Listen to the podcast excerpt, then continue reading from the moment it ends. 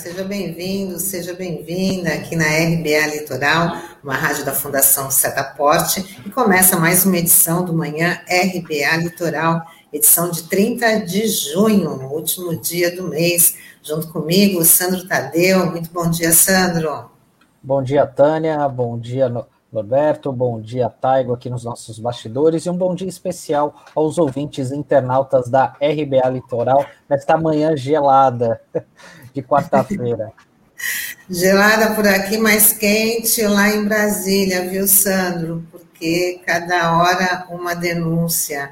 E, veja, é, uma, e agora foi uma grave denúncia sobre a compra de vacinas contra a Covid-19 surgiu no governo Bolsonaro desta vez envolvendo a aquisição do imunizante da AstraZeneca.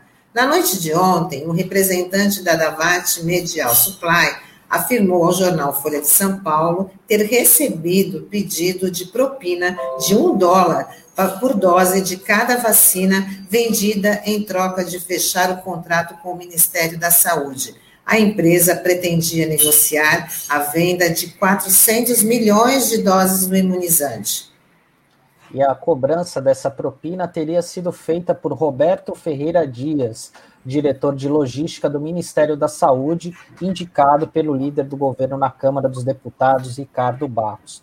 Horas depois da divulgação da notícia, o ministro Marcelo Queiroga decidiu exonerar Dias.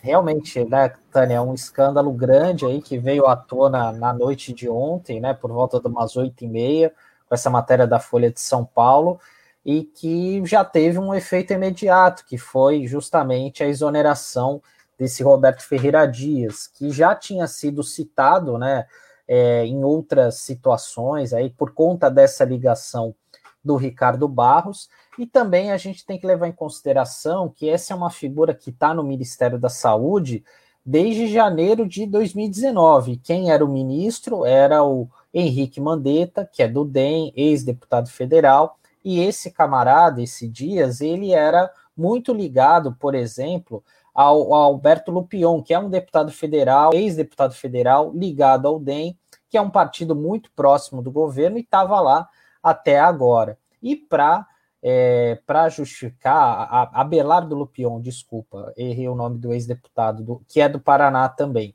E também hoje, né, a Folha de São Paulo traz uma troca de e-mails comprovando essa reunião que teve o Roberto Dias, né, com esse representante desse laboratório, enfim. E esse foi um assunto que repercutiu demais na rede social ontem, né, enfim, é, porque você vai juntando as peças, né, Tânia, é, sobre a dificuldade de, de aceitar a, as vacinas, enfim, essa coisa da cloroquina, dessa insistência da cloroquina, da ivermectina, então é um quebra-cabeça que começa a ser montado e a CPI tem um papel fundamental nisso.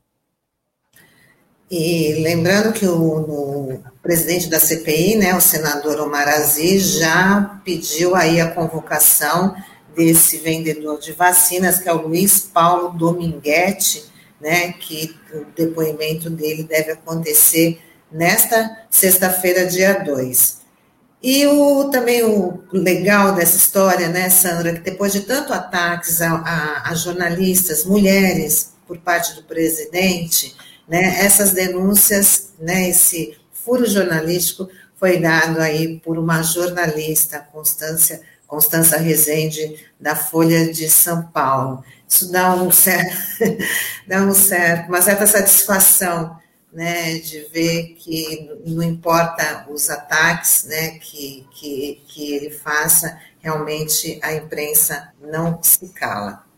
É uma excelente observação, Tânia. Após uma semana né, do Bolsonaro ter pedido por uma jornalista ter calado a boca num evento aqui em Guaratinguetá, é, tem aí uma resposta à altura, né? E eu acho também é, é bacana a gente tocar nesse assunto, que depois de algum tempo, é a primeira vez que a gente tem visto aí a imprensa é, tomar frente nesses casos de investigação relacionados ao governo, porque nos últimos tempos, assim, a, a imprensa estava indo muito a reboque do que vinha falando o Ministério Público e tal, né? Então a gente tem percebido aí ao longo dos últimos meses, assim, matérias nesse sentido, né? Desnudando algumas, alguns fatos, né? E, e essa é a importância da, da imprensa que a gente tem, por isso que ela precisa ser sempre livre e democrática.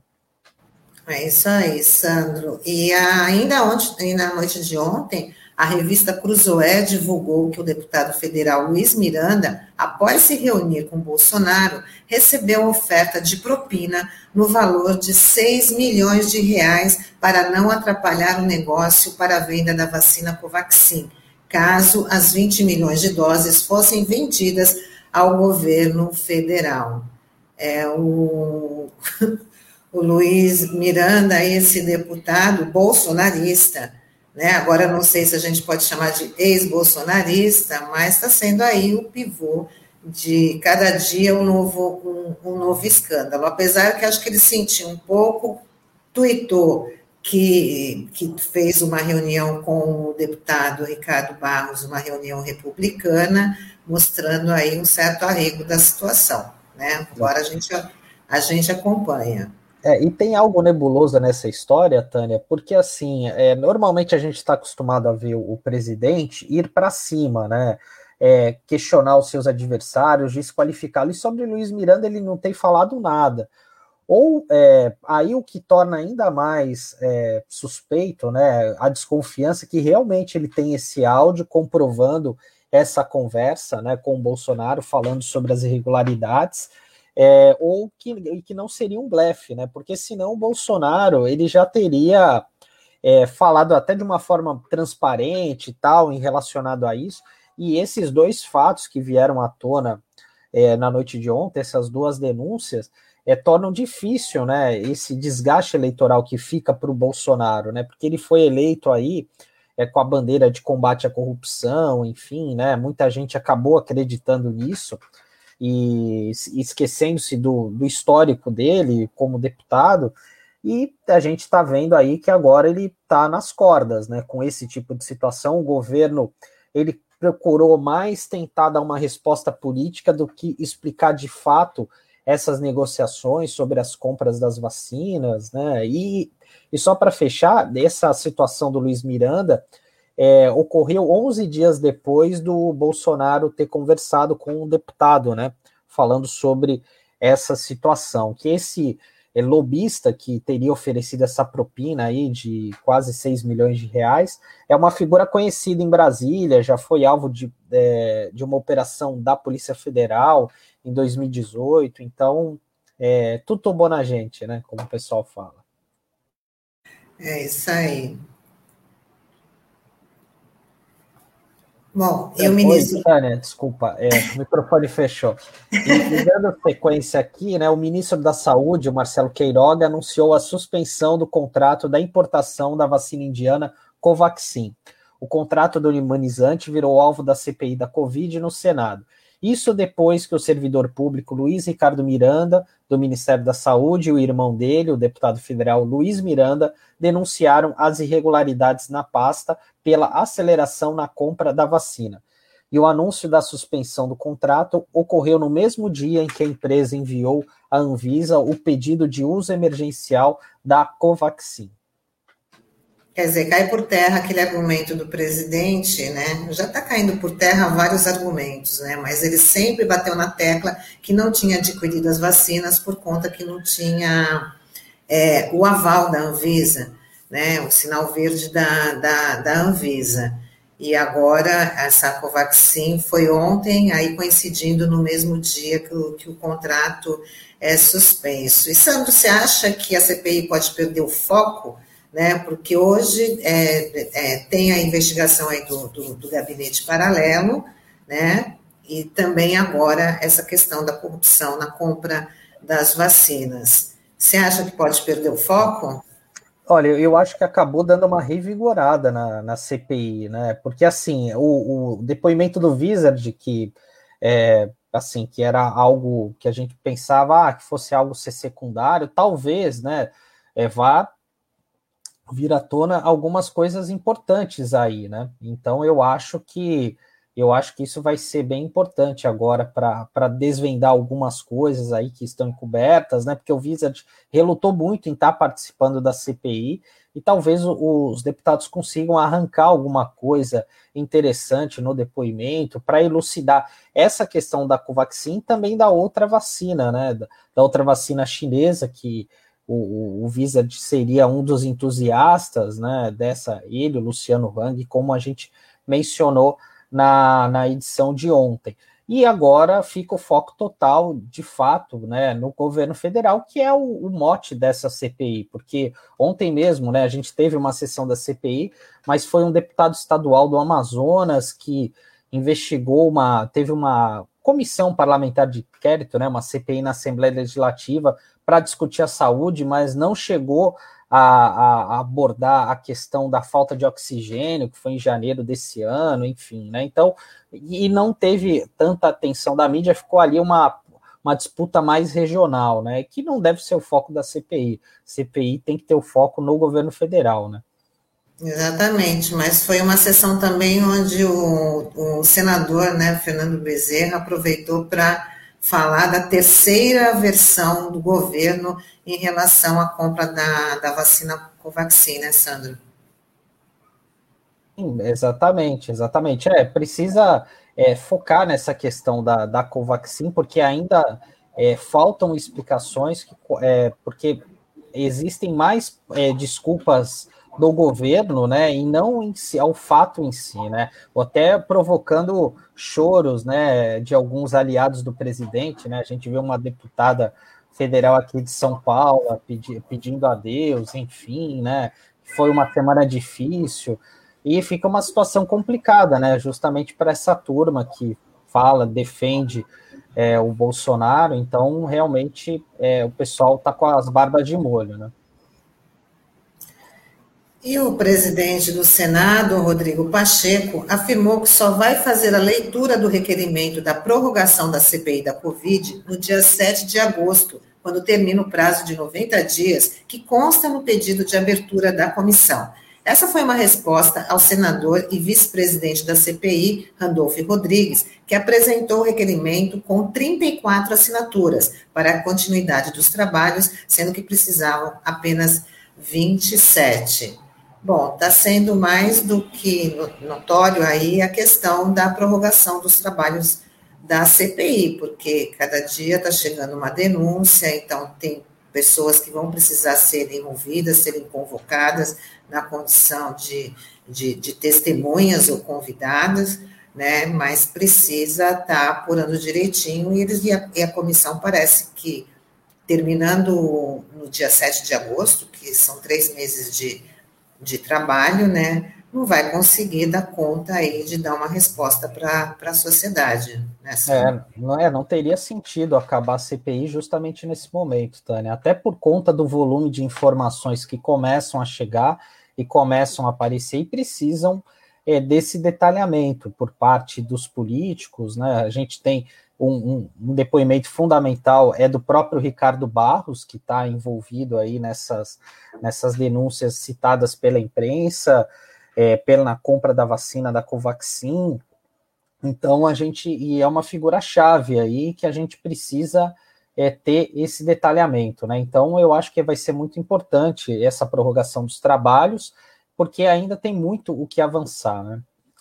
E, e só para fechar a nossa parte de notas de hoje, a Agência Nacional de Energia Elétrica anunciou o reajuste de 52% na bandeira tarifária vermelha patamar 2. O valor de cada 100 kWh passou de R$ 6,24 para R$ 9,49. E a previsão é de que a taxa seja aplicada a partir desta quinta-feira, 1 de julho, e siga até novembro deste ano. Na última segunda-feira, em pronunciamento, o ministro de Minas e Energia, Bento Albuquerque, ressaltou que o, o Brasil sofre com uma das maiores crises hídricas dos últimos 100 anos. É, realmente, agora essa conta vai sobrar para a gente, né, Tânia? Infelizmente. Mas aí foi uma falta total também de planejamento, porque se tiver. E, e o, o, o desmatamento também contribuiu bastante para isso, coisa que o governo não tomou nenhuma, nenhuma providência, muito pelo contrário, né? Até incentivou aí certas ações para poder piorar a situação. Vamos dar uma, uma lidinha aqui na, com os nossos internautas. A Fabiana Prado Pires de Oliveira, ela fala, PGR diz que a abertura do inquérito contra Bolsonaro deve acontecer após o final da CPI. Seria uma tentativa de engavetar, Aras trabalha para o governo. É uma tentativa, né, Sandro, de, de poder empurrar aí um pouquinho com a barriga a questão dessa abertura de inquérito. Sim, sim, não, com certeza, porque a gente tinha é o Procurador-Geral da República, né, o Brindeiro, né, da época do Fernando Henrique, que era até chamado de engavetador-geral da República, né, o Aras ele está seguindo pelo mesmo caminho, porque há muitas denúncias e, e assim tem passado o pano legal, né, como a gente fala popularmente, né, porque são muitas coisas, né, e até agora a gente não vê nada é, de uma maneira proativa, né? A Procuradoria-Geral da República tendo algo nesse sentido, né? A gente também não quer que seja algo exagerado como o Janot, né? O Rodrigo Janot, que até acabou sendo desmoralizado aí, né? Enfim, depois ele fez um livro relatando algumas situações assim, tanto é que é uma figura que era presente aí é, na mídia e praticamente foi abolida, assim, você praticamente não vê por conta dos excessos é, à frente da PGR, né? Então, é, realmente a gente não pode aceitar esse, esse tipo de situação. Bom, chegou a hora da gente conversar com o vereador Chico Nogueira para trazer aí as principais pautas da, da Câmara Municipal. Vamos embarcar o Chico. Da gente, da gente conversar com o vereador Chico muito bom dia, Chico, tudo bem? Seja bem-vindo aqui com a gente no Manhã RBA Litoral. Alô, tá me ouvindo? Bom dia, Chico, tudo bem? Você tá me você tá, você tá... Bom dia, bom dia, Tânia, bom dia aos ouvintes da RBA Litoral, tudo bem? Tudo bom, Chico? É, como é que você está aí vendo, né, se informando das denúncias aí da compra de vacina que, né, cada dia é mais um escândalo nesse governo, né? Das denúncias aí da compra cada dia é mais um escândalo nesse governo, né? É, Tânia, na realidade a gente tem tanta tanta denúncia, tanta a CPI do, do Covid, ele vem desvendando um mistério que a sociedade brasileira queria a resposta, né?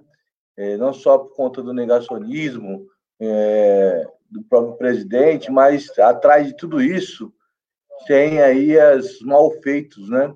A questão da, da compra da coroquina sem tipo, sem nenhum tipo de, de, de, de base científica e compraram muito coroquina sem justificativa, né? E compraram também testes para poder fazer é, swap lá do Covid, mas também não foram entregues para os estados. E também, agora por último, é, a compra de vacina com pedido de propina, né? Então, assim, é muito grave tudo isso eu acho que a CPI está se caminhando para, de fato, aí instaurar o impeachment do presidente Bolsonaro, que já vem muito tarde, por conta de muitas vidas já se foram por conta desse desmando do governo, e a gente vê isso com muita tristeza, viu, Tânia? Agora já temos o Sandro aqui com a gente. Bom dia, Chico. Tudo bem? Desculpa, pessoal, eu tive que lavar meu olho, acho que caiu um cisco aqui, estava me irritando, estava difícil me concentrar aqui. E, e o Chico, eu, você estava falando sobre essa questão do impeachment, Chico, e é, isso também é algo que, é, que, assim, isso sempre foi uma bandeira dos partidos de oposição, mas até mesmo aqueles que partidos aí que estão batendo cabeça, querendo, buscando uma terceira via, interessam o impeachment, né? Porque tiraria o Bolsonaro da jogada, né? Então, é, também a gente tem que levar esse fator em consideração, que isso certamente passa no cálculo político desses partidos e dos parlamentares que lá estão, né? Não, com certeza, Sandro. Eu acho que esse, inclusive, a base aliada dele, né? Porque a base está se desmontando, né? tem a base do Centrão, que o Centrão todo mundo já sabe como funciona, né? É o toma lá da cá e quando tiver o barco afundando, ele sai fora do barco e deixa os caras afundar sozinho. Então, o Centrão é muito complicado. Então, é, o que a gente percebe aí é um governo totalmente desgastado já com, com os desmandos que eles têm feito desde o início do seu mandato e não dá para segurar, ninguém vai segurar nesse barco para se afundar junto, né? Então é essa questão também, não, não é por conta de até quando estava servindo é, para o, o, Estado mínimo, como diz assim, né? Esse, esses partidos que estão ainda colocando sua posição contrária ao governo por conta de tudo isso que está sendo colocado, até quanto estava sendo servido para as reformas, inclusive as reformas continuam, Sandro. E essa base do governo que que agora, muito embora ainda está jogando pedra no governo, mas vota as, bases, vota as reformas de retirada de direito. Então, é muito bom é, ter lembrado isso, porque existe um jogo político por trás disso, com certeza. E também é, a gente sabe que é, isso reforça a importância da gente votar bem no legislativo, né? Porque normalmente as campanhas ficam muito voltadas ao executivo e ao legislativo que tem essa interlocução, como a gente tem um exemplo ontem na Câmara de Santos, né? A gente teve aquele caso do despejo administrativo ali dos moradores da rua João Carlos da Silva, que a gente conhece bem, né? A gente abordou isso aqui na RBA a, na semana passada. E ontem o, os moradores foram fazer um protesto ali na Câmara, foram recebidos pelos vereadores. E eu queria que você falasse um pouco é, de como foi esse ato e até mesmo do papel do legislativo nesse, nessa situação.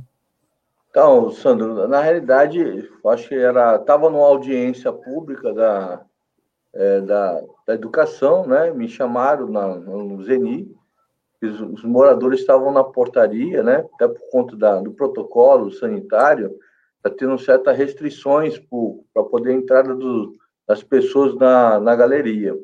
Aí eu fui até o encontro deles. É, logo em seguida chegou a vereadora Débora também, Camilo, e eu liguei para o presidente, e o presidente, não, vamos liberar, libera lá, não pode ter aglomeração, né? Então, tinha, não tinha muita gente, tinha um torno de umas 20 pessoas, e as pessoas todas foram, é, entraram na Câmara, ficaram lá no, na galeria, fizeram o seu protesto, é, teve aí o acolhimento da casa, todos os vereadores se posicionaram, escutaram as reivindicações, logo em seguida da sessão, escutaram dois moradores para falar, relatar o que ocorreu. De fato, isso é, deixou a casa muito indignada. E ontem mesmo nós pedimos a intervenção do presidente, Adilson Júnior, e o líder do governo, para que fizesse imediatamente um contato com o prefeito, para que se resolva esse problema. Na realidade, teve aí uma, uma questão legal, que não teve um, um mandato nem uma liminar de retirada. Né? A, a Coab, eu não sei quem foi que deu a ordem, mas teve aí, baseado em cima daquele TAC antigo, que já foi discutido várias vezes aqui na RBA Litoral, um TAC onde se fala a questão ambiental, que era retirado das palafitas daquele local, e, tem até uma luta, que tem a luta da rua João Carlos da Silva, daqui não saio, daqui ninguém me tira, que deu origem à Associação dos Moradores da rua João Carlos da Silva, onde o presidente é o Barba, é, por conta desse TAC. Esse TAC, é, a prefeitura entende que tem que tirar todo mundo, mas não tem que tirar todo mundo. O TAC é muito claro, é questão ambiental, as palafitas, e as palafitas já saíram. E esses moradores que estão lá, foram agora retirados recentemente, são moradores que é, não tinha para onde ir, ficou casas, é, espaços vazios. Nós estamos passando uma pandemia onde tem muitas pessoas desempregadas, não, é, precisa ser acolhida, a pessoa recebe uma rescisão de contrato, compra uma madeira, uma telha e coloca lá para morar. Isso é o, é, o, é o reflexo de um déficit habitacional enorme que nós temos na nossa cidade e a falta de tato do, do prefeito, da, ou foi do, da Coab, não sei quem foi que que deu a ordem de ir lá retirar essas pessoas sem mandato, sem, sem uma. Ah, não, já foi, as pessoas já saíram daqui, tudo bem, já saíram, tem espaço vazio. Então, que ele cadastrasse aquelas pessoas no CRAS, principalmente no CRAS, para ter uma assistência social, para ter uma, um, um abrigo, uma coisa desse tipo. Haja visto, estamos entrando no inverno. As pessoas não têm onde morar. Então, é, foi meio, foi é, desumano essa ação, né? E também o mais grave ainda, Sandro, é, os pertences das pessoas foram levadas e não foram entregues. Então, eu e a vereadora Débora ficamos quase uma hora correndo atrás na regional, depois fomos no transbordo da, da Lemoa para ver onde estavam as madeiras, estavam os pertences das pessoas que foram que foram tiradas lá, as madeiras, quebrada o barraco, ninguém tem dá conta de onde está esse, esse material. Então, foi um outro erro grave que a lei fala, você tem que tirar, mas o morador pega o pertence dele porque foi o dinheiro dele, ele comprou. A grande maioria tem nota fiscal de tudo aquilo. Então, foi um grande absurdo. Ontem foi um grande. Fizeram um ato muito ordeiro, um ato uh, mostrando a realidade da, da, da, das pessoas que não têm moradia em Santos. E a casa muito solidária e incorporou essa luta e ficou para o presidente da casa, juntamente com o líder do governo, criar aí um, uma, uma reunião ainda essa semana para poder resolver isso. Mas já está agendado no dia 12, né? Como presidente da Comissão da Habitação, já agendei na casa uma audiência pública às 14 horas para poder falar especificamente esse despejo da rua João Carlos da Silva, no Jardim São Manuel.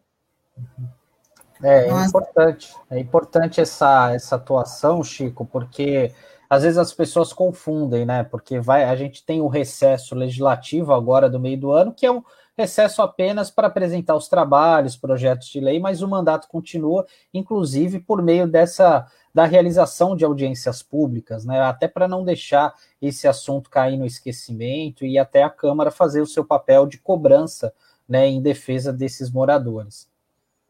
E vai muito na contramão, né, de, do que desse marketing do, do, do governo que quer fazer um trabalho, que mostra que está fazendo um trabalho social, pratica uma ação totalmente desumana. Ainda você falou dos pertences, tem alguma resposta? A prefeitura, né, por meio da assistência social, deu alguma resposta? Cadê os pertences dessas famílias, né? Na, na realidade, Tânia, no dia desse do despejo, onde é, no, foi no segundo dia, estava presente junto com a vereadora Débora, e nós corremos atrás, ligamos para todo mundo, né, o secretário Wagner, no final do, de toda essa corrida toda, ele ligou ao meu, o meu celular e, e, e explicou o seguinte, não devia ter sido feito desta forma, está errado, né? O procedimento não é esse.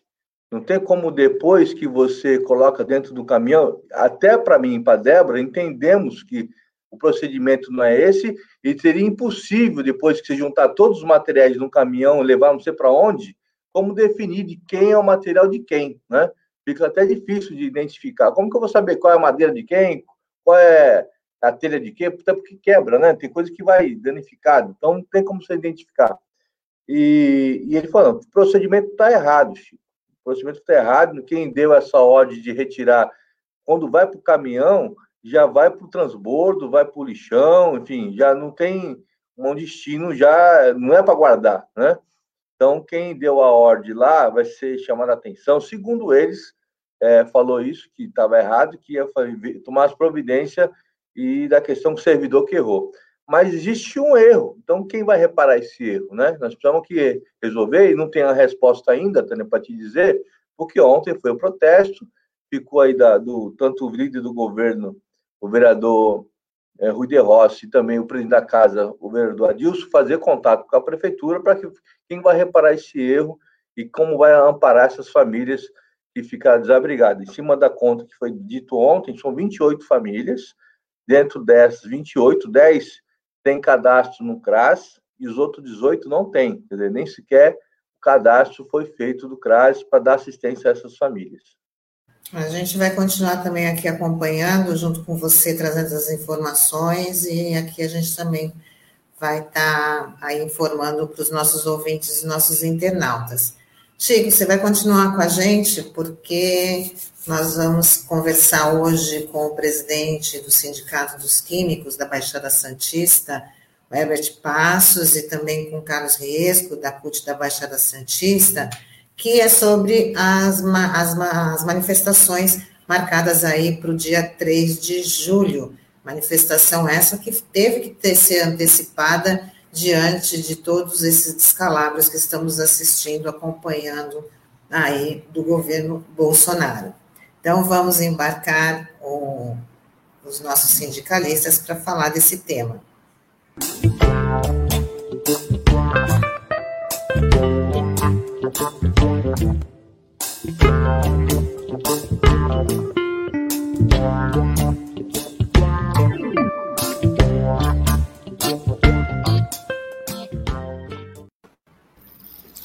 Bom dia, Heber.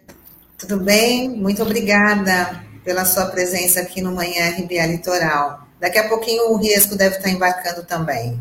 Tudo bem? Tudo bem, bom dia. Bom, bom dia, Tânia, Sandro, Chico aí. Bom estar com vocês aí para a gente bater um papo aí. É isso aí, Herbert. Nosso tema de hoje, olha o Riesco chegando, embarcando aqui com a gente. Bom dia, bom dia Riesco. Tudo bem? Bom dia. Bom dia. Seja bem-vindo. Muito obrigada pela sua participação. Bom, o nosso tema de hoje é sobre a mobilização do dia 3 de julho, né, cujas centrais sindicais também estão aí na, na organização desse evento, um evento que teve que ser antecipado, né, com, diante do descalabro do governo federal. Então, precisa aí colocar a, esse movimento nas ruas para mostrar toda a insatisfação da sociedade. Eu queria começar com o Herbert para falar da importância né, desse recado das ruas.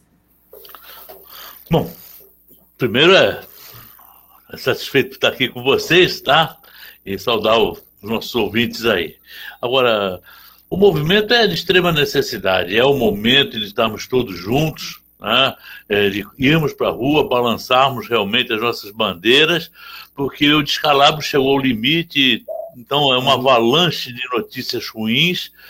É, e a gente tem certeza só de uma coisa: se, se a pessoa que está lá, lá no Planalto continua, vai piorar isso só está piorando dia a dia. Então, cabe a nós. É a hora de nós assumirmos a responsabilidade de irmos para as ruas eh, das entidades, sejam sindicatos, oposições de sindicatos, ah, partidos políticos, organizações de todo tipo, organizações que entendem que estão fazendo bem pelo Brasil, para realmente nós participarmos dessa luta pelo impeachment dessa pessoa que está lá, que não deveria nem ter sido colocada lá, mas infelizmente está e nós vamos e nós vamos fazer tudo. Sabemos que a situação pode, eh, vai crescer até o momento em que ele vai se espernear mais ainda, mas as notícias que chegam do Planalto são cada vez piores. Tá? Então acho que é por aí. Temos também prestar atenção nas pessoas que não, que não agregam né, nessa luta, tá? até porque nós temos uh, algumas, algumas alguns políticos da região que compartilham dessas ideias nefastas do, do presidente da República, tá? E que nós não podemos esquecer nas próximas eleições. Exatamente. Riesco, bom dia. Você está ouvindo bem a gente? Ouvindo bem, perfeitamente. Ótimo. Então, é, queria que você já se, se colocasse aí sobre a importância da manifestação do dia 3 de julho, marcado é, que nesse, nesse sábado agora, o movimento aí que teve que ser antecipado, queria que você falasse também da, da importância das, da organização das centrais sindicais. É, sim, é, bom dia a todos e todas e todos, né, a todos que estão nos assistindo, nos ouvindo, acompanhando o RBA Litoral. É, e também, né, acho que o primeiro momento é expressar a solidariedade ao jornalista Sandro Tadeu, diante dos ataques sofridos, né, e estender essa solidariedade a todos os jornalistas né, que estão sendo atacados, né, porque quando se ataca a liberdade de expressão, ataca a, a democracia. Então, minha solidariedade, a solidariedade da Central Única dos Trabalhadores, ao jornalista que trabalha, que leva a notícia verdadeira para a população, que questiona. É assim o papel do jornalista, né? tem que ser feito isso. Então, Sandro Tadeu, a nossa solidariedade, é, a Tânia, o Douglas também, né, que sempre está nos acompanhando, na RBA aí, dirigindo os trabalhos. Então, a solidariedade a todos e todas que trabalham com a comunicação e são atacados duramente nesse desgoverno que aí está, né, que tenta impor à sociedade uma ditadura, mas não vão conseguir. Dia 3 de julho é, é a expressão daqueles e daquelas que querem um Brasil para todos e todas, um Brasil livre, um Brasil com emprego, um Brasil com vacina para todos e todas, um Brasil soberano, um Brasil que possa ser, é, no cenário internacional, respeitado, que volte a ser respeitado no cenário internacional. Então, desde o golpe que aconteceu contra a presidenta Dilma, e aí o golpista Temer, assumi, Temer assumiu, e o Brasil, infelizmente, embarcou né, é, numa barca furada, que é este desgoverno Bolsonaro, que aponta para a retirada cada vez mais de direitos e que também cai na pesquisa, né? A rejeição deste desgoverno, daqueles eleitores que perceberam né, que este governo que está aí não os representa de fato. Então, nós temos as pesquisas aí, onde este Bolsonaro e sua turma estão cada vez mais lá embaixo. Agora, sim, setores. Agora, agora sim, é, é, parte da elite brasileira e do empresariado e banqueiros ainda aceitam, ainda aceitam porque ele tem uma agenda ultraliberal, Paulo Guedes, né? Então, enquanto acontecer as a acontecer as privatizações, né? que o nosso mote também é contra as privatizações, está aí a agenda da, da, da, privatização da Eletrobras, os Correios. Então, nós estamos indo às, ruas lutar em defesa da vida do povo brasileiro, da soberania nacional. É importante é, levantar que no último ato, do dia 19, foram 700 mil pessoas para as ruas ocuparam ruas e praças contra o Bolsonaro. E agora nós temos, é, nosso maior objetivo é levar mais de um milhão de trabalhadores e trabalhadoras, a sociedade em peso para as ruas, diante do escândalo né, das vacinas que está aí. Pessoas que querem, assim, poderia ter vacinado o povo, poderia, não quis.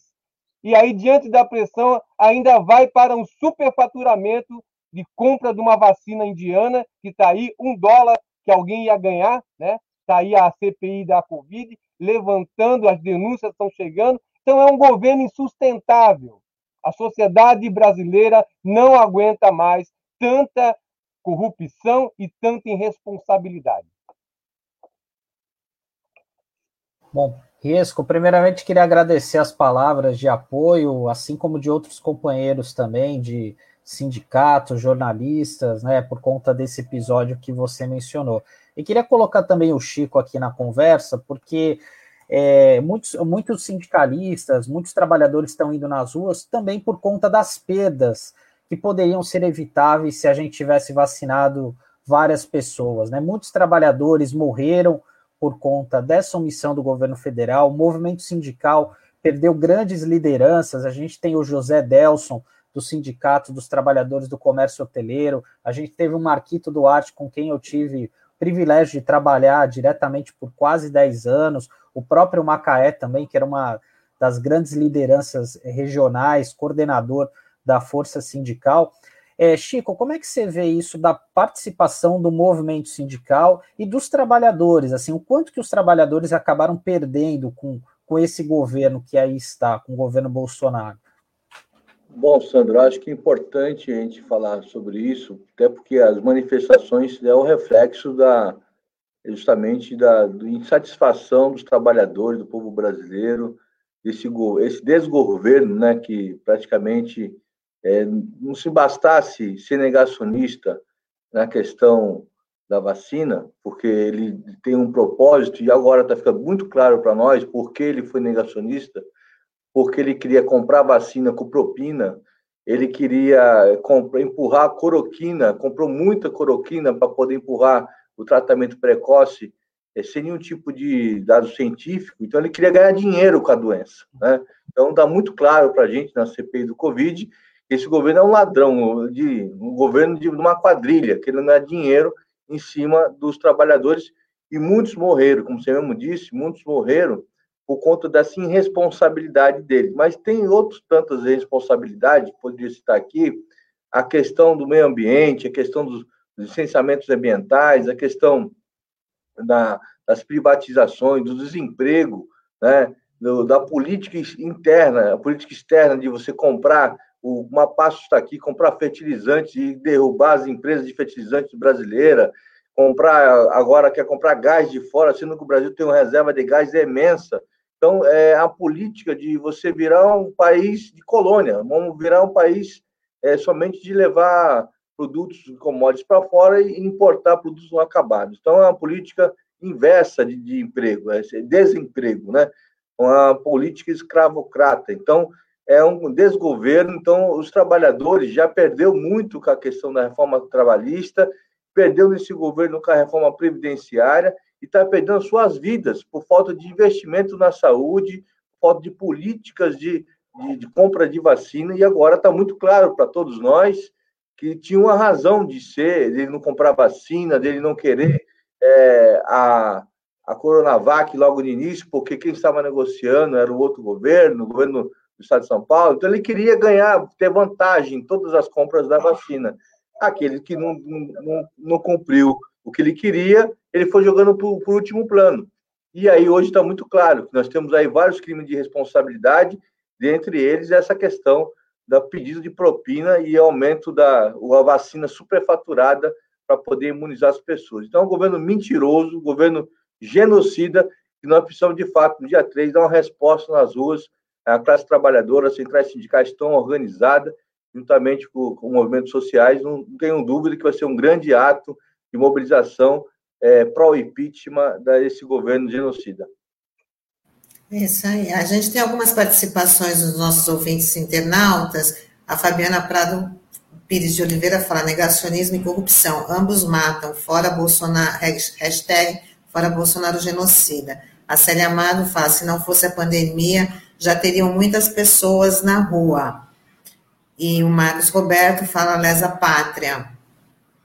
O Rodrigo Bertolino, oi Rodrigo, leve sua bandeira e sua camisa, junte-se ao PT no ato deste sábado. Eu queria perguntar, primeiro para o Herbert, depois o, o, o Riesco pode, pode complementar e o Chico também, sobre a adesão da sociedade nessas mobilizações. Né? De dia 24 teve um número, como o Riesco já tinha é, ressaltado, depois aumentou aí no dia 19, e a questão da, da a importância né, da adesão da sociedade né, é, nessas manifestações. Como é que vocês estão enxergando aí a, essa adesão? Aperte seu microfone. Isso. Bom, primeiro, eu até pelo que o Risco falou, o Risco lembrou bem, eu queria também externar minha solidariedade ao Sandro, né? Aliás, não só minha solidariedade, solidariedade ao, a um grupo a qual eu participo da coordenação, que é o PSB Autêntico, que tem uma grande admiração pelo trabalho do Sandro, e por sermos de um partido da pessoa que, que fez a, a, aquelas ilações contra o Sandro, temos que mostrar a nossa grande consideração por ele, nosso apoio e, e que continue sendo a, o ótimo jornalista que é. Tá? Então, encerrar essa parte aí, eu passo para a sua pergunta. Somos, Somos todos Sandro. Exatamente. Aliás, a imprensa tem feito um grande trabalho. Certo? Um grande trabalho, por isso que ela é atacada. A, a imprensa só é atacada por quem não gosta de transparência. E a imprensa é a, a, grande ferramenta da democracia. Sem imprensa, nós não teremos democracia nunca. Não existe democracia onde não existe imprensa. Então, realmente, a gente, os profissionais, têm toda a minha admiração. Pode ser até que eu não goste de uma notícia ou outra, mas eu tenho que admirar porque é disso, é, da, é justamente da diversidade que nasce a democracia, a diversidade de opiniões. E nesse momento, falando agora do nosso movimento, tudo, eu vejo que ele está ele tá na sequência normal, né? Que ele vai agregando, vai aumentando gradativamente, as pessoas vão tendo confiança, tudo, porque as pessoas ficam na dúvida se é momento ou não é momento de eu participar. E estão participando, estão vindo cada vez mais. Esse último agora, eu tive a satisfação de ver um número maior de sindicatos, o, um número maior de partidos, porque tinha dois, três partidos, agora tem quatro, cinco partidos, inclusive o PSB, eu faço parte dessa coordenação desse núcleo aí também, participando também, levando suas bandeiras, porque é importante que se leve as bandeiras. Eu tenho falado com os sindicatos, leve a sua bandeira.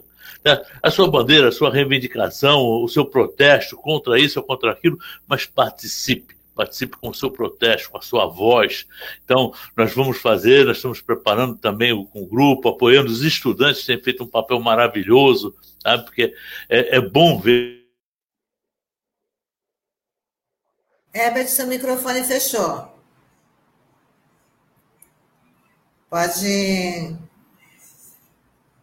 Fechou seu microfone. Isso. Está com algum probleminha aqui, me desculpe aí. Mas Você eu... tinha parado na parte do que os estudantes têm um papel fundamental aí nessa, é. nesse Isso. movimento. Os estudantes têm feito um papel maravilhoso, né? Então, a participação da juventude é essencial, porque ele significa uma expectativa de que o movimento vai continuar, não só hoje nessa luta, mas nas lutas futuras também. A gente passa a acreditar no futuro e fazendo com que todos participem, né? Então é muito legal. Eles estiveram ontem já no, lá no nosso sindicato conversando, pedindo apoio. Nós estamos trabalhando com eles. Ah, os, os, nossos grupos todos já estão participando, o carro de som, tudo material, tudo preparando para o apoio. Eu tenho certeza que esse ato vai ser maior, vai ser mais bonito e vai mostrar a nossa força, né? Então, eu vejo que outras etnias estão se juntando aos protestos, que, que nem os grupos indígenas, que também estão sofrendo um ataque muito grande por parte desse governo. Aliás, toda a sociedade está sofrendo a, a, ataque desse governo, né? É um grupo de milicianos, é um grupo de bandidos que se uniram, né, a, a uma pseudo-governança que não, não tem nada de governança, é, uma, é um desgoverno só, mas isso aí é, hoje é transparente. Hoje, quem, quem não fica né, revoltado com essa situação não, realmente não, não tem cidadania, não, não é um brasileiro. Todo brasileiro tem que estar revoltado, todo brasileiro tem que sair à rua com a sua bandeira. E eu tenho certeza que esse, esse movimento vai ser maior, o anterior já foi maior, e o próximo maior ainda. Nós vamos realmente, nós recuperamos as ruas, as ruas são nossas, as ruas são do povo, a rua não é de, de miliciano, a rua não é só desse, desse pessoal violento que, que sai às ruas aí. E a bandeira do Brasil é nossa, não é deles, não. Verdade. Riesco, você acredita também numa maior, numa maior adesão aí da, da sociedade nessa mobilização? É, com certeza, né? O, quem vai na padaria logo de cedo, né, ou vai no supermercado, atesta esta indignação do povo brasileiro, né? Você vai no supermercado, as coisas estão tudo caras, itens básicos, né? Então, aquilo que você comprava né, por um preço até que, né, que seria um, não vou dizer que é um razoável, mas um preço, vai. Quilo do arroz, aí o, o pacote de 5 quilos você comprava por 8, 7, 8, 9. Hoje você encontra por 20, quase 30 reais. Então, é, a, a, dona de casa, o trabalhador, a trabalhadora vai no supermercado, ele faz o comentário: nossa, a situação está difícil, esse, esse governo não dá para ficar, gente. Esse cara não fez nada. E é verdade, não fez nada. O que ele faz é destruição, né? Veio para destruir. Hoje tem a, a, votação sobre o marco temporal, né, no Supremo Tribunal Federal, né? Olha só, algo que está na Constituição, eu tenho que re, reafirmar aquilo que está na Constituição, Deus. Como é que pode um negócio desse? Então, abre um monte de situações que esse governo tem criado aí, a questão do ataque é, ao meio ambiente, sistematicamente, acabando com tudo, deixando o, o país é, de uma forma, no cenário internacional, né, junto a investidores, junto à comunidade internacional, de uma situação do absurdo. Então, quem tem parente vivendo lá fora, na Espanha, na Argentina, no, na Holanda, sabe o que, que é a indignação do povo como um todo. Né? Então, internacionalmente também muito negativo. Então, é, é, vai ser um grande ato dia 3, com certeza vai ter muita gente. Nosso objetivo é chegar a um milhão, a um milhão. Mas se tiver mais de 700, é, uma, é um grande avanço diante da indignação do povo brasileiro. Então, o povo brasileiro, é, mesmo aqueles que votaram no Bolsonaro, estão arrependidos, estão arrependidos, estão dizendo que nas próximas eleições o candidato que está liderando a pesquisa, né, que seria o segundo o Instituto de Pesquisa, que seria o, o que é o companheiro Lula, né, provavelmente vai ganhar de todos os oponentes. Os, os, então, assim, mas o que é importante né, nesse cenário é criarmos um grande campo democrático e popular. Grande campo democrático popular para uma alternativa viável para o país de fato.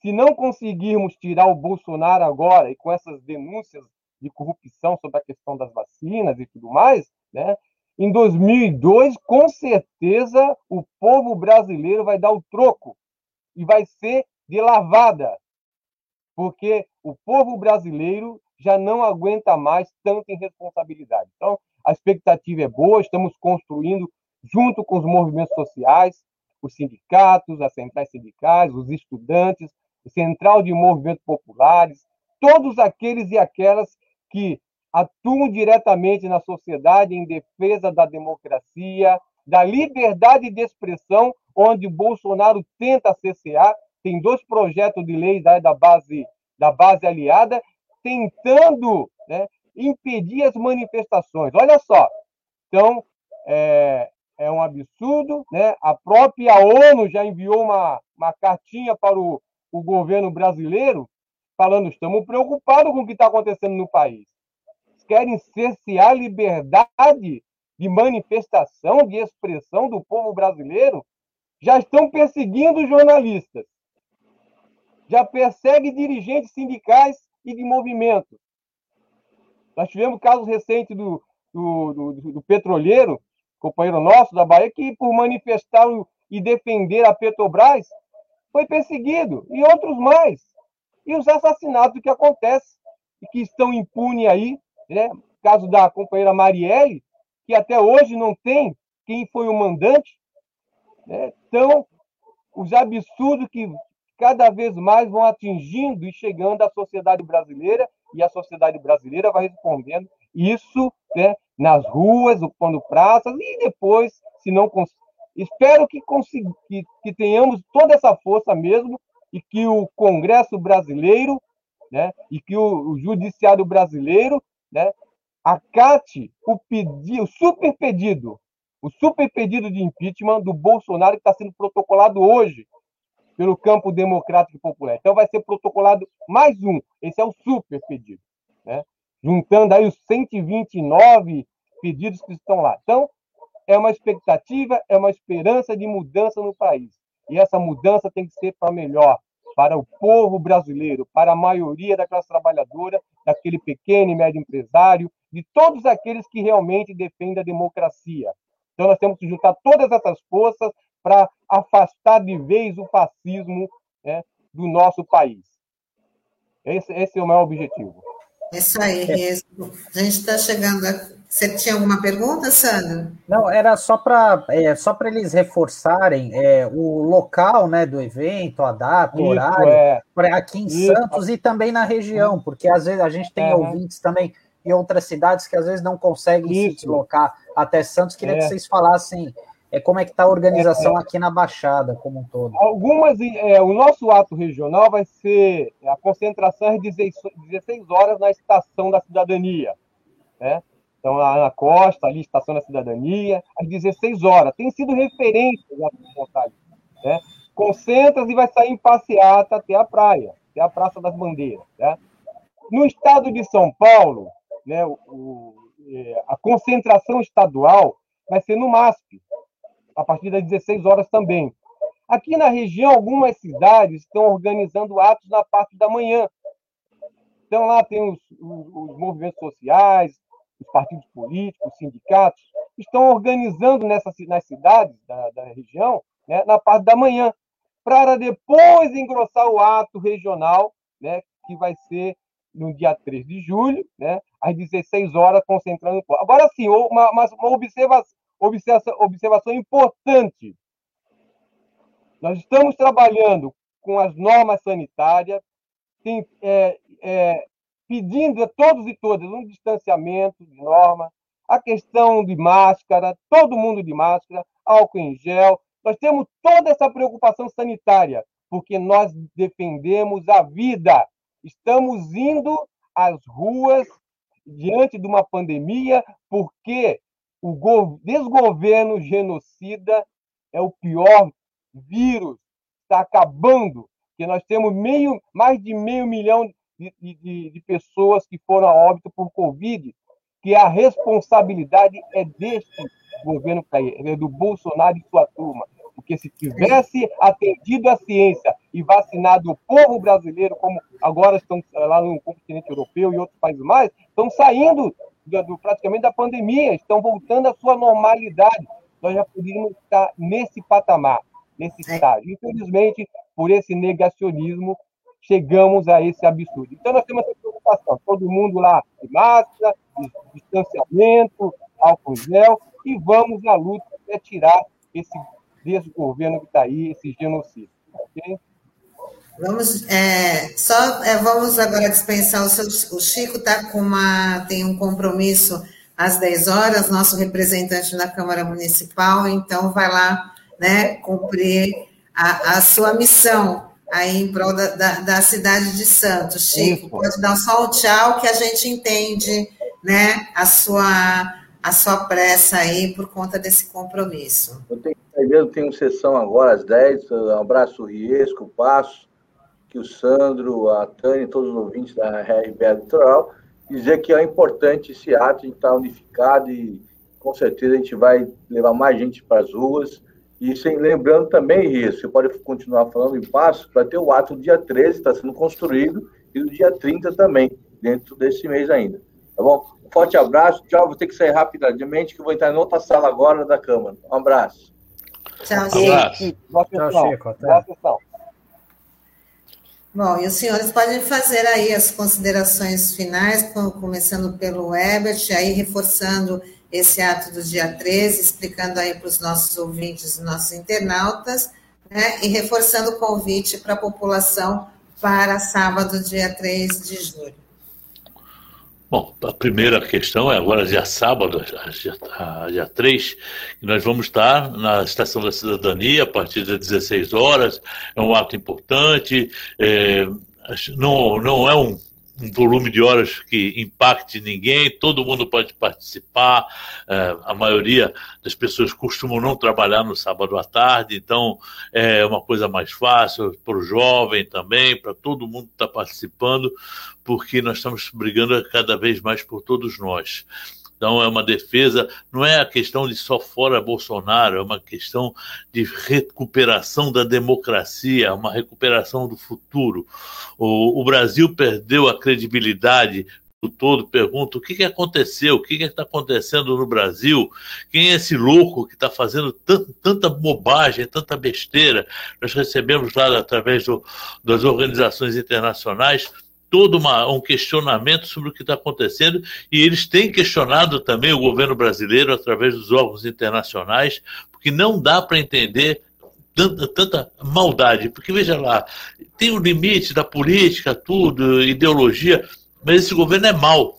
Sabe, ele, ele faz a maldade, parece que por gosto, é uma coisa tão absurda que a gente consegue ter até dificuldade de descrever quem é. Aquela, um exemplo bem simples: uma criança está de máscara porque os pais botaram para proteger, esse cara vai lá e retira a máscara de uma criança. É, é ilógico, é maldade, é pura maldade, não temos outra coisa. Então ele é nefasto, nós precisamos tirar essa pessoa do local onde está tá? para termos uma expectativa do ano que vem podemos ter uma eleição livre, uma eleição que a gente já percebe que eles estão preparando tudo para dar uma embolada porque já percebem que o povo brasileiro não quer a manutenção disso. Então já existe uma preparação. Então temos que sair na rua agora, temos que nos defender.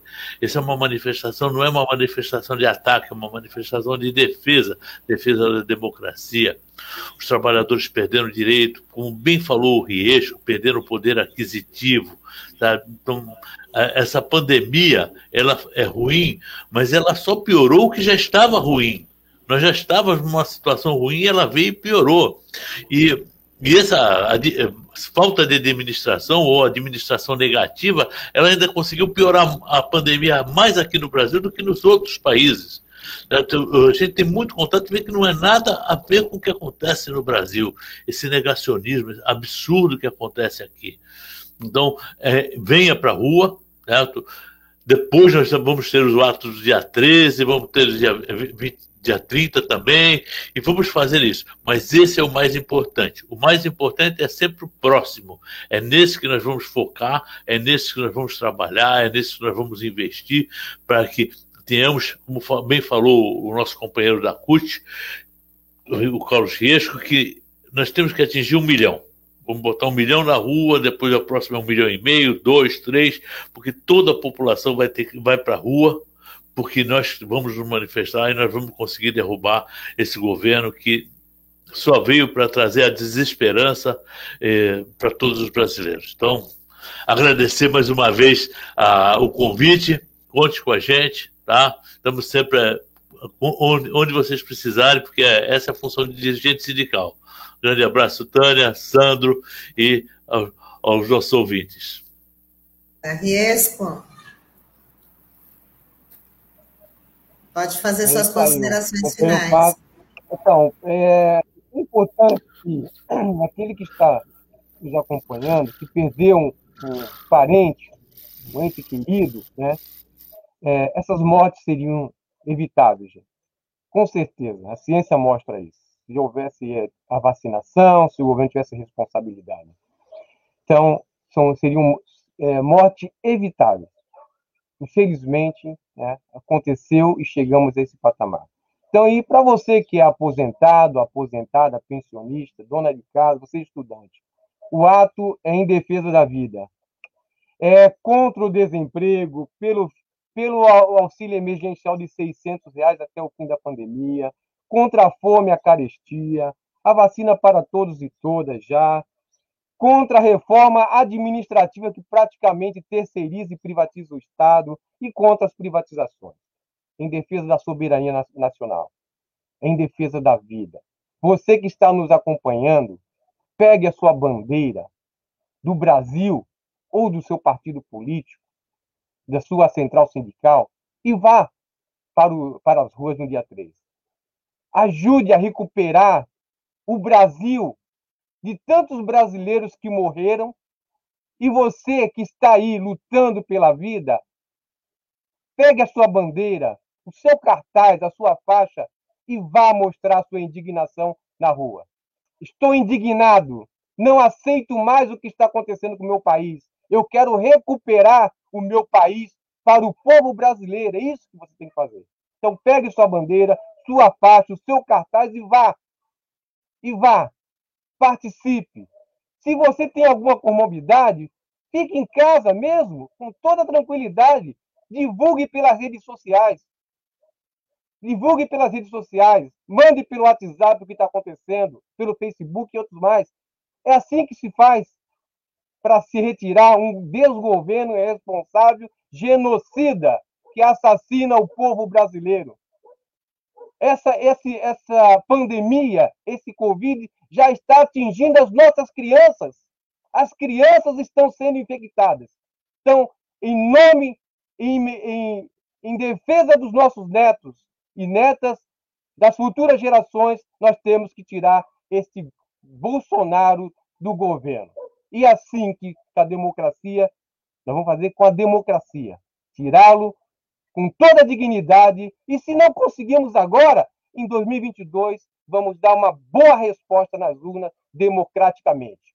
É isso que se faz, é assim que se faz a democracia, é assim que se que um povo luta em defesa da sua soberania e da sua dignidade em defesa da vida. Participe você também, não fique deixando outros decidirem por você. Participe. É isso aí. Nós queria agradecer vocês pela participação aqui com a gente no Manhã RBA Litoral. Foi bastante importante é, essa fala de vocês e essa divulgação desse ato que vai acontecer aí no dia mais um ato de mobilização fora Bolsonaro, né? Marcado aí para dia 3 de julho. Muito bom dia para vocês e até uma próxima até logo, oportunidade. Tânia, Sandro e Herbert e demais, todos os companheiros e companheiras e povo brasileiro. Até logo. Tchau, Vesco. Tchau. Tchau. Um abraço. Um abraço a todos. Fique com Deus.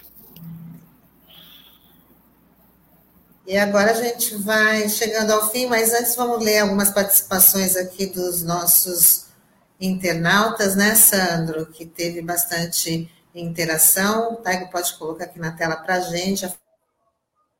Resgatar a bandeira do Brasil sequestrada pelos fascistas. É, a Célia Amado, em defesa da vida, tirar o governo da morte. Rodrigo Bertolino fala: a bandeira do Brasil também tem que estar presente. É, porque foi, essa bandeira foi sequestrada. Marcos Roberto fala muito importante sua colocação. Acho que ele estava se referindo aí aos sindicalistas que participaram. A Elisa Riesco, hashtag descaso, hashtag desordem, hashtag injustiça. O povo brasileiro não aguenta mais. Hashtag fora genocida. Dia 3J nas ruas contra o fora bolso fascista genocida. E o Beto Arantes, fora Bolsonaro, ladrão genocida. E a Amado fala que por, por democracia, emprego e renda, vacina para todos, fora Bolsonaro. Tem muitas, né? O que não falta é motivo para as pessoas irem para as ruas aí mostrar a sua indignação com a condução do, é, desse governo, né, Sandra? Ah, com certeza, Tânia, até porque é, como você falou, né? A gente citou o caso aqui de pessoas que acabaram perdendo entes queridos, amigos por conta da pandemia, e é revoltante ver, né? Você perder alguém por é, sendo que a gente a vacina já estava aí, e às vezes por questão de semanas isso poderia fazer a diferença na vida de muitos brasileiros, né? Infelizmente, é, por conta dessa omissão, por conta dessas falhas que estão sendo desnudadas agora, né? no noticiário, isso tem ficado cada vez mais evidente. E, e fora outras questões né, relacionadas ao mundo do trabalho, a gente não pode esquecer a reforma da Previdência, né, que o Pardal fala aqui toda segunda-feira, esse pacote de maldades que foi aprovado poderia ser muito pior, né, diante daquilo que estava sendo pintado inicialmente, mas a gente teve retrocessos com a reforma da Previdência, até mesmo mudanças na lei trabalhista, isso uma herança do Temer, né? Isso foi uma das bandeiras ali, né? Um dos propósitos do governo Temer e que a gente não conseguiu reverter isso, até pela correlação de forças no Congresso Nacional. Então, é, é, a gente está numa situação muito complicada, né? E por toda a situação política, né? A gente tem que lembrar aquela questão daquele meme, que até virou meme de uma senhora indignada no posto de gasolina, que estava custando três reais, hoje eu nem sei, eu até tinha, tenho curiosidade de saber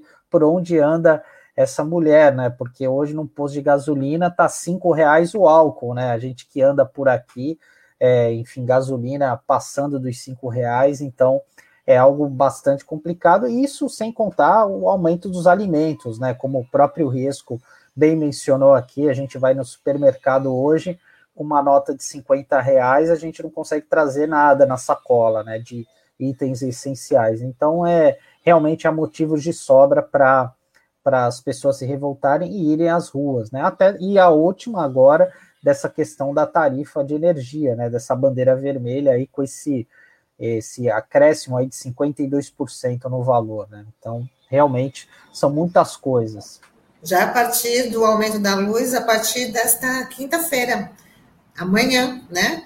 Dia primeiro, o mês já começa aí com o aumento na tarifa da, da energia elétrica.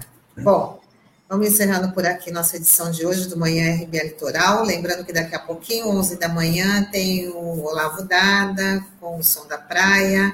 Depois, às duas da tarde, tarde RBA com o Marcos Canduta. E o reprise do nosso programa de hoje, às 19 horas, no DAIO 93.3 FM. Mais um conteúdo que está disponível nas nossas plataformas digitais, Facebook e YouTube.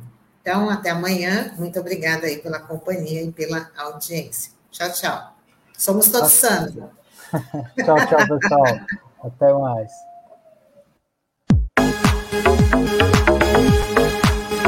A Rádio Brasil Atual Litoral é uma realização da Fundação Setaporte, apoio cultural do Sindicato Setaporte.